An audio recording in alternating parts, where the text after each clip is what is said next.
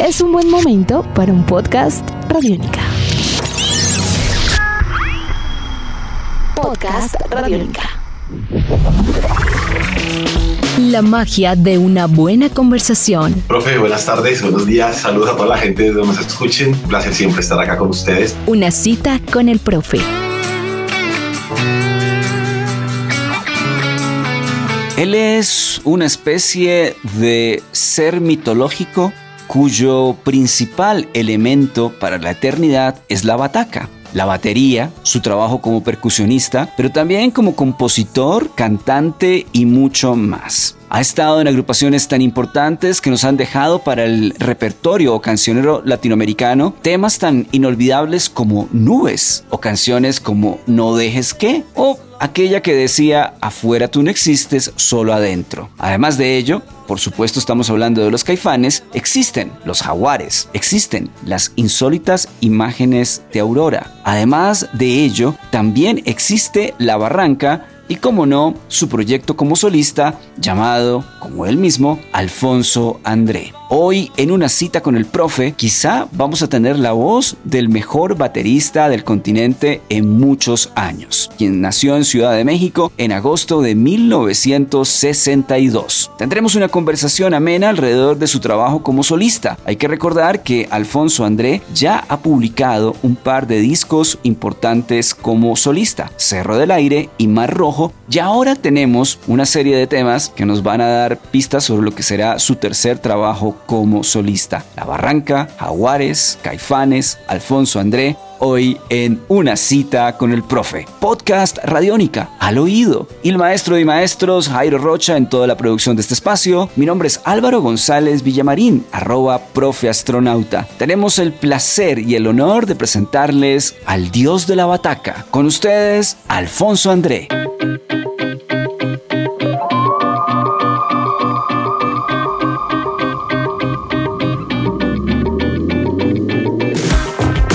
Nuestro invitado de hoy nos ha acompañado durante muchos años con diferentes proyectos. Por supuesto que conocemos Caifanes, conocemos La Barranca, pero también ya hemos tenido en Radiónica la oportunidad de escuchar los discos como solista de Alfonso André, a su proyecto sobre David Bowie. Y durante esta pandemia, esta es la segunda oportunidad que tenemos de conversar con el gran Alfonso André. Tenemos un tercer sencillo, dos de ellos ya en programación de Radiónica, uno de ellos incluso los días van estuvo muy cerca cae en el top 25, pero tenemos una tercera canción llamada Hasta el Alba. Esta conversación, por supuesto, la vamos a concentrar en la canción, en lo que puede ser un EP y, por supuesto, algunos datos eh, de, la, bataca, porque tenemos al hijo de Alfonso tocando la batería, además con una calidad que sorprende. Hace poco también se nos fue Charlie Watts. Podemos preguntarle algo a Alfonso, por supuesto, de sus influencias en la batería. Y como no, Hasta el Alba, su nueva canción. Apreciado Alfonso, bienvenido a la clase radiónica. Es un placer verte, escucharte de nuevo. Y bueno, Alfonso, ¿cómo describes para todos, para toda la familia de Radiónica hasta el alba? ¿Cómo la describes tú? Pues es una canción difícil, de, difícil parto, de larga gestación. Una canción que venía desde el primer disco, desde El Cerro del Aire, mi primer disco allá por 2011 estábamos trabajando esta canción y se quedó ahí a medio camino, como que no la supimos resolver, la supimos, perdón, resolver en su momento y se fue quedando relegada. Y ahora la, redescubrí durante la pandemia, me la encontré por ahí entre mis archivos perdidos de la computadora y me di a la tarea con Federico Fong de hacerle un nuevo arreglo y terminarla porque me gustaba mucho desde el principio, ¿no? Desde, desde el origen me, me gustaba mucho la rola, pero te digo, en ese momento no supimos cómo terminarla. Y es una canción pues con un ritmo muy particular, como, como dices, una, una batería que, que, grabó Julián, un track de batería impresionante, pero es muy rítmica, cosa rara en mi trabajo. Por lo general mis canciones son un poco más este, de tiempos medios o este, más contemplativas, no tan movidas, ¿no? Entonces esto tiene una, una, energía muy, muy padre que me gusta mucho y este, obviamente también propulsada por el bajo de Federico Fong y las guitarras de Javier Calderón, guitarras rítmicas.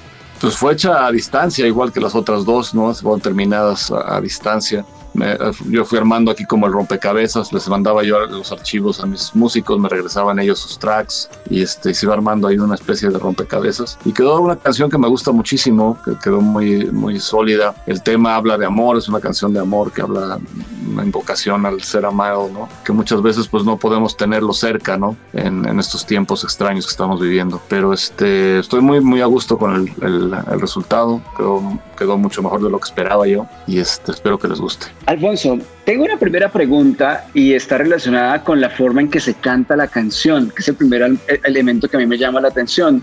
Ya te habíamos escuchado cantando en Miércoles de Ceniza, de los Caifa. Si bien en Cerro del Aire y en Mar Rojo ya te había escuchado cantando muy bien, esta es la canción que tiene un reto de voz en primer plano muy dura. Incluso después de las guitarras entra la voz y parece como, como una especie de capas de mar o, un oleaje muy especial. ¿Cómo fue ese reto de la voz, Alfonso? Y por supuesto me imagino que en tu camino también ha, estado, ha sido importante Cecilia Toussaint en, en esa formación alrededor de la voz. Pues obviamente sí le he aprendido mucho y me ayudó mucho sobre todo en el primer disco que estaba yo muy perdido, ¿no? La primera vez que grababa estaba yo aterrado, no sabía ni, ni por dónde empezar ni cómo interpretar las canciones. Ella me ayudó mucho en, en, producirme la voz en esa primera ocasión. Y bueno, siento todavía que estoy aprendiendo, ¿no? Es, es un camino bastante nuevo para mí. Tal vez no en años, porque sí ya llevo haciéndolo 10 años, pero eh, en realidad son pocos tracks los que he grabado, ¿no? Son dos discos y tres sencillos. Y siento que estoy aprendiendo todavía cosas, ¿no? Y cada vez siento un poquito más de control en lo que hago.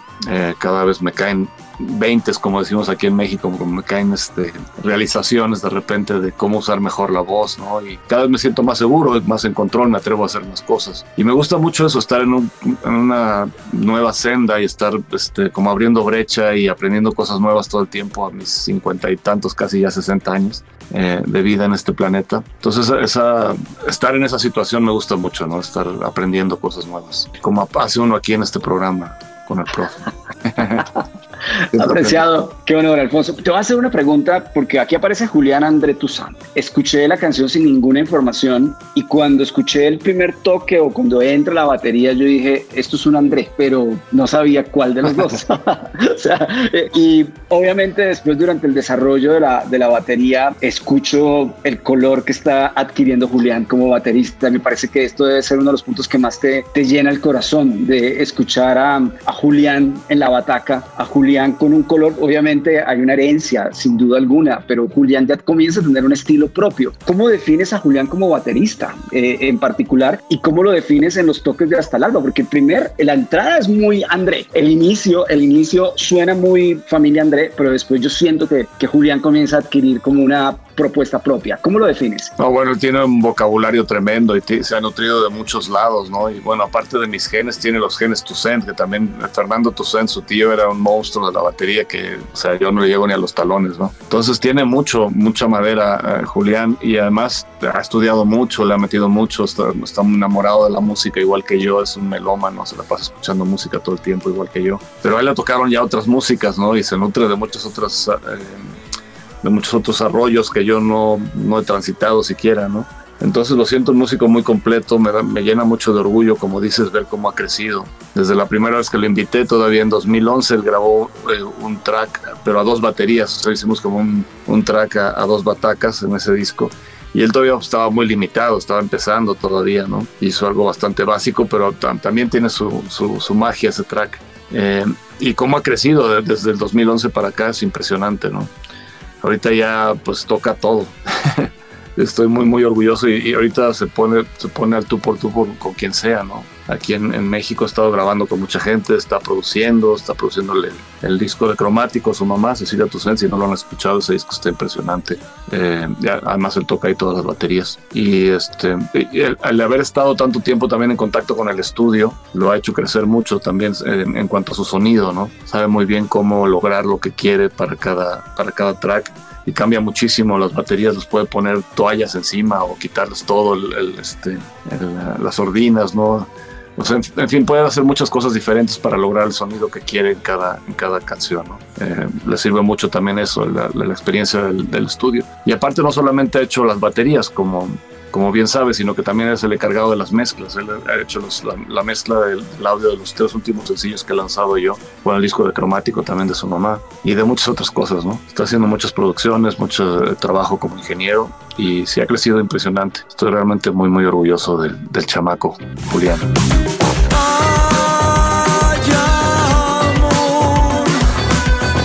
Tengo otra pregunta más derivada de Hasta el Alba. O sea, vamos a hablar, vamos a hacer una entrevista dedicada a una canción. Y es la siguiente. Eh, cuando te presentaba, por supuesto, hablamos de Caifanes, hablamos de La Barranca, me faltaron Jaguares, casi nada, faltó Jaguares, está tu carrera como solista. Y en todos estos puntos te ha acompañado Federico Funk. Eh, y yo creo que la comunicación de la base siempre es muy importante. Además, tú has tocado con grandes bajistas, con, con el Sao, el propio Chucho Merchan, eh, bueno, toda esta cantidad de bajistas que también has logrado eh, tener contacto en, tu vida. Pero creo que Federico Funk se convierte en una llave muy importante en tu crecimiento como compositor y como intérprete. Además, en este caso, eh, ya no estás en la batería, estás cantando. Entonces yo creo que aquí también hay algo como muy especial de sentir al, socio sonoro de la base eh, acompañándote, pero tú estás en otro instrumento. Federico, ¿qué tan importante ha sido Federico en este proceso precisamente de la música de esta década de Alfonso André? Pues mira, ha sido importantísimo desde siempre. Lo conocí todavía cuando estábamos en las insólitas imágenes de Aurora. Lo conocí y empecé a tocar con él a la par que las insólitas. Nos juntábamos él y yo a hacer bases, ¿no? Solos, bajo y batería. Y un día llegaron al ensayo eh, Alejandro Markovich y Saúl y me encontraron tocando con él, oyeron tocar y dijeron, venga para acá. Entonces lo, lo incluyeron en las insólitas. O sea que desde las insólitas estoy trabajando con él. Y él ha estado en todos los proyectos en los que he estado desde las insólitas. Entonces nos entendemos muy bien musicalmente, ¿no? Somos este, muy buenos amigos y, eh, y, nos leemos la mente casi casi, ¿no? Yo sigo tocando la batería todavía, incluso en mi proyecto solista con él, eh, la segunda, el segundo track que lanzamos que fue Canto Lunar, ahí toco la batería y yo, ahí somos base Federico y yo. Pero sí es un músico muy completo, muy, este, muy creativo, con muy buen gusto con una personalidad fuerte y este creo que no le han hecho la justicia que, que le deben de haber hecho eh, por, por, toda la aportación que ha hecho ¿no? al, al, rock nacional. Y, este, y me gusta mucho trabajar con él, nos entendemos muy bien, ¿no? ya que te digo casi que nos leemos la mente. Eh, es muy fácil trabajar juntos. Desafortunadamente se me fue a vivir a Puebla, que es un estado, un estado cercano a la Ciudad de México, pero sí son un par de horas de carretera. Entonces pues ya no nos vemos muy seguido, nos vemos más por este tipo de plataformas que, que carne y hueso. No nos vemos para tocar prácticamente casi. Pero sí se le extraña al buen Federico.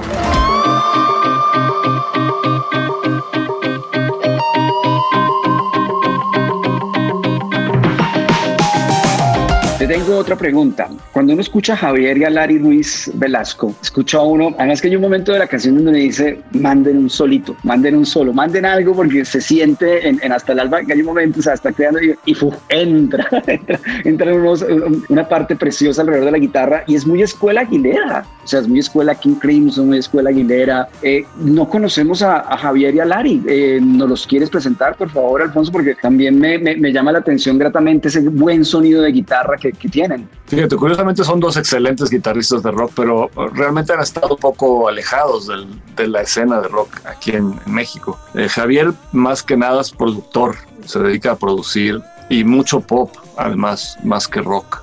Ha hecho cosas de rock también en, cuanto a la producción, pero más que nada produce artistas super pop. Pero él es un enamorado del rock y toca la guitarra impresionante.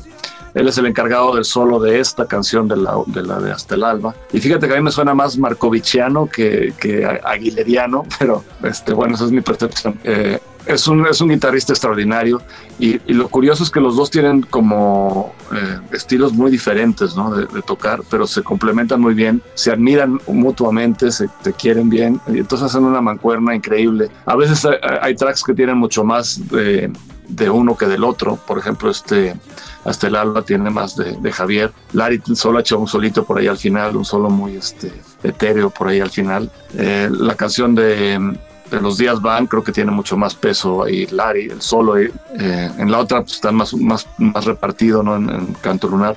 A Larry lo conocí tocando en un bar. Él toca mucho en, bares con su hermano, así grupos de covers de, rock y de funk y de jazz y de, lo que sea. Es un músico muy completo y, toca de todo, ¿no? Y lo vi tocar en el bar y me impresionó, me voló la cabeza la forma en que tocaba. Entonces me acerqué después de la tocada a él y le, di mi teléfono, le, le pedí el suyo, le dije que ojalá pudiéramos hacer algo en algún momento. Pasaron los años o los meses, no sé, de repente me lo voy a topar en otro bar tocando otra cosa totalmente diferente, un, este, tributo a, Pink Floyd, impresionante, ¿no? También hasta tocando otra cosa totalmente diferente y también haciéndolo con una maestría impresionante, fusilándose totalmente al maestro Gilmour. Y, este, y otra vez volvimos a platicar, Y cuando empecé a hacer mi eh, mis primeros maquetas del, del, disco en vivo, digo, perdón, del, del primer disco de Cerro del Aire, eh, las primeras personas que pensé fue en hablarle a Larry. Afortunadamente aceptó y está ahí desde, desde que empezamos. ¿no? Lo mismo Javier, a Javier lo conocí a través de Chema, Chema Reola. Ellos tocaban juntos pues, cuando eran chavos en, en, la este, secundaria, por ahí en la escuela. Y este, estábamos haciendo un homenaje que se hizo aquí en la Ciudad de México, en el Vive Latino, a, a, a Cerati y a Soda Stereo. Entonces armamos como varios grupos diferentes con músicos de la escena nacional. Para interpretar cada grupo eh, interpretaba una, un par de canciones de, de Cerati. Y había dos músicos que tocaban con todos los combos, que eran justamente Javier Calderón y Darío González tocaba los teclados. También ha participado conmigo en varios tracks. Este, en Canto Lunar, por ejemplo, él, es el tecladista. Y eh, ahí conocí yo a Javier haciendo este homenaje a, Cerati y también me volvió la cabeza, me encantó cómo toca. Le empecé a enseñar mis demos que estaba yo haciendo y él fue el que se propuso, él solito dijo yo quiero entrarle, este, me encantaría hacer rock, hace mucho que no hago rock y, y es algo muy cercano a mí. Y desde entonces estamos tocando juntos, ¿no? Desde el, el nacimiento del primer disco.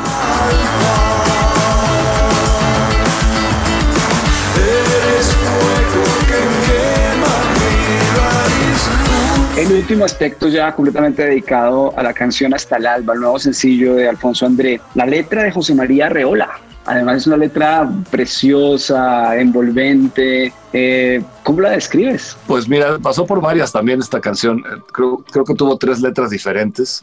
Una de ellas hablaba de, este, de las mentiras o algo así, no me acuerdo muy bien de, de, qué era la cosa, pero como que no, sentíamos que no tenía que ver con la, con la música. Y por fin llegamos a, este, a, esta, a esta idea. Y Chema también es alguien con el que he trabajado desde el primer disco, me conoce perfectamente. Él es baterista, se le conoce más como baterista, pero en, eh, ya en, en, este momento fue como letrista en este proyecto. Se retiró de la batería eh, hace, unos, hace unos años, hace un par de años. Y escribe muy bien, lo trae también en, el, en los genes, ¿no? lo trae en la sangre, es, es, es nieto, perdón, de un gran escritor mexicano, Juan José Arriola, y este, lo trae, la pluma ya la trae ahí en, la sangre, ¿no? Siempre le ha gustado mucho escribir.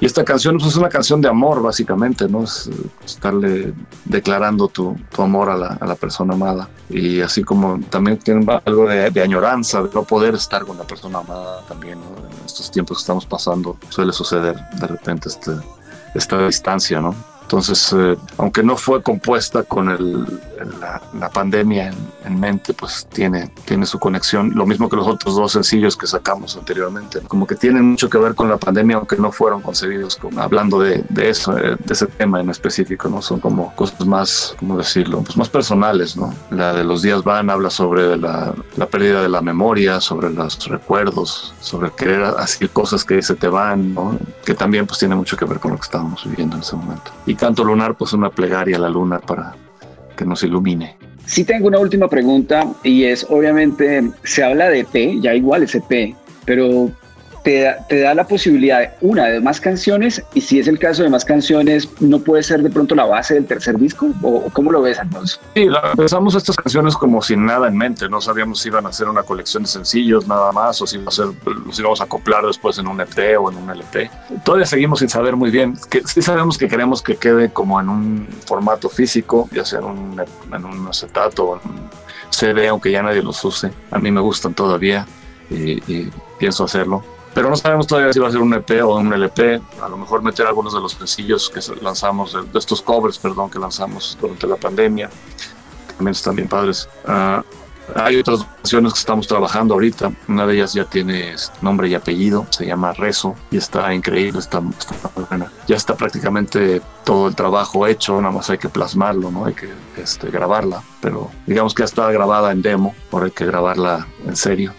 y hay otra por ahí también que estamos trabajando. Entonces, eh, sí hay, hay material suficiente para lo menos para un EP, si no es que para un LP. Alfonso, eh, esta entrevista la estamos haciendo en el momento en el que el mundo se está despidiendo de Charlie Watts. Con Caifanes, ustedes compartieron escenario eh, con los Stones y Obviamente existe como una sensibilidad especial, no solamente hacia los Stones, sino la figura de Charlie Watts y lo que significa la batería en la música popular, sin duda alguna. ¿Qué significó Charlie Watts en tu formación o en tu inspiración? ¿O tienes alguna anécdota en particular con, el, con Charlie Watts? Creo que la pregunta, pues, la pregunta surge justamente en el momento en el que todavía tenemos una profunda tristeza y estamos viviendo el, el luto de la partida de Charlie. ¿Algo que quieras comentar alrededor de él? Pues mira, sí me dolió su partida. La verdad es que no, no quiero mentir y decir que es de mis grandes influencias porque me gusta mucho los Stones, es una de mis bandas preferidas, pero él como baterista... Eh, pues no, no es una influencia muy importante para mí. Me gustan, te digo, mucho los Stones y él es parte importantísima de los Stones, pero sí no lo, no lo pondría entre mis bateristas preferidos, vamos. Pero sí, obviamente me dolió mucho su partida, es una de mis bandas preferidas de la vida. Eh, el Sticky Fingers es de mis discos favoritos de, de, la vida también. Este, su trabajo en canciones como de este disco en particular, la, la, cohesión que hay en la base y en el ritmo de la canción. Eh, Brown Sugar, por ejemplo, Honky Tonk Woman, también de esa época más o menos. Este, Bitch, eh, Can You Hear Me Knocking, esa canción larguísima que cierra el disco de, Sticky Fingers, también es un, un rolón. Eh, son muchas las canciones, Painted Black también es una rola que me, me encanta y que me marcó. En, en, mi juventud. En fin, los Stones los amo y, y sí, sí fue una, un golpe duro, me dolió bastante su partida. Y este, pues es un, una, una, época que se acaba, ¿no? Es, es un ícono importantísimo de la música. Se están yendo todos. Desgraciadamente nos va a tocar ver a los, los grandes maestros del, del, rock de los 60, de los 70 se están, se están yendo. Alfonso, nos queda el cuestionario Radiónica. Son 10 preguntas rápidas con respuestas rápidas. La puedes pensar un poquito, pero no te preocupes, no son complejas. Y ese es el cuestionario Radiónica. ¿Estás listo para responderlas?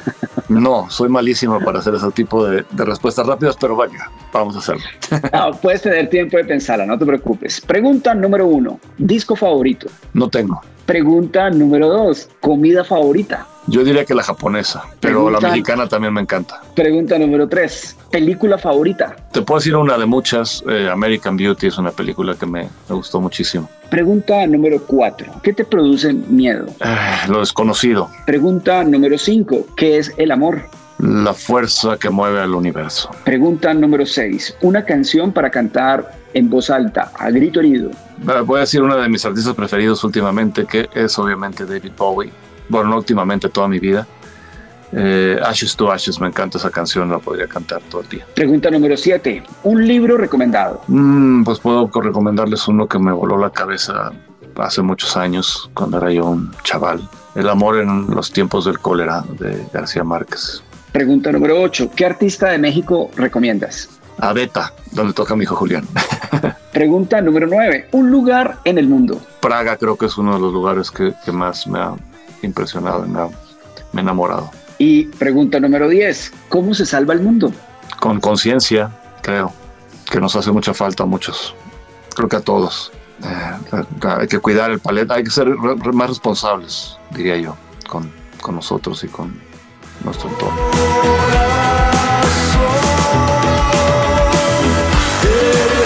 Apreciado Alfonso, es un placer verte, escucharte aquí en Radiónica. ¿Quieres dejarle algún saludo a, toda la familia radiónica de Colombia que, te adora? Ya hemos tenido, vamos para el tercer sencillo muy seguramente en esta temporada tuya, Hasta el alba, es una canción preciosa. Algo que quieras decirle a los amigos y amigas de Colombia que, que, te quieren tanto. Y yo te digo, cuando me preguntaban, ¿Caifas o Soda? Y no lo digo porque estés acá, pero yo siempre respondía Caifas. o, sea, yo siempre respondía a los Caifas y está completamente claro, amando las dos bandas, sin lugar a dudas. Algo que quieras comentarle a Colombia, Alfonso. Muchas gracias, profe. Primero que nada, a ti. Este, a mí me encantan las dos, Soda y Caifanes.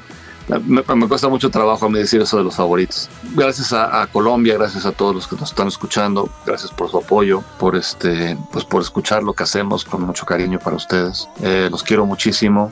Eh, es para mí es mi segundo hogar Colombia y muero de ganas de regresar. Esperamos que muy pronto podamos que la pandemia nos deje regresar a, a esa asignatura pendiente que tenemos con Colombia. Eh, un abrazo fuerte y aquí estamos.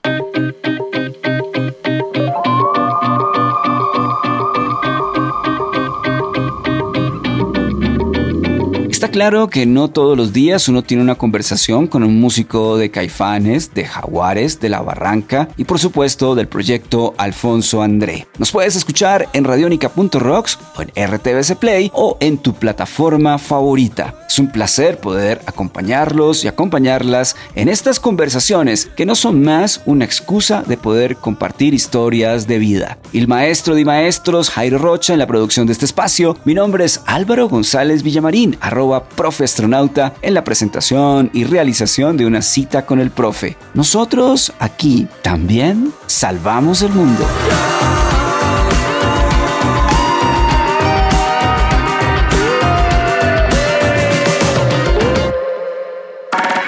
Nuestros podcasts están en radionica.rocks, en iTunes, en RTVC Play y en nuestra app Radionica para Android y iPhone.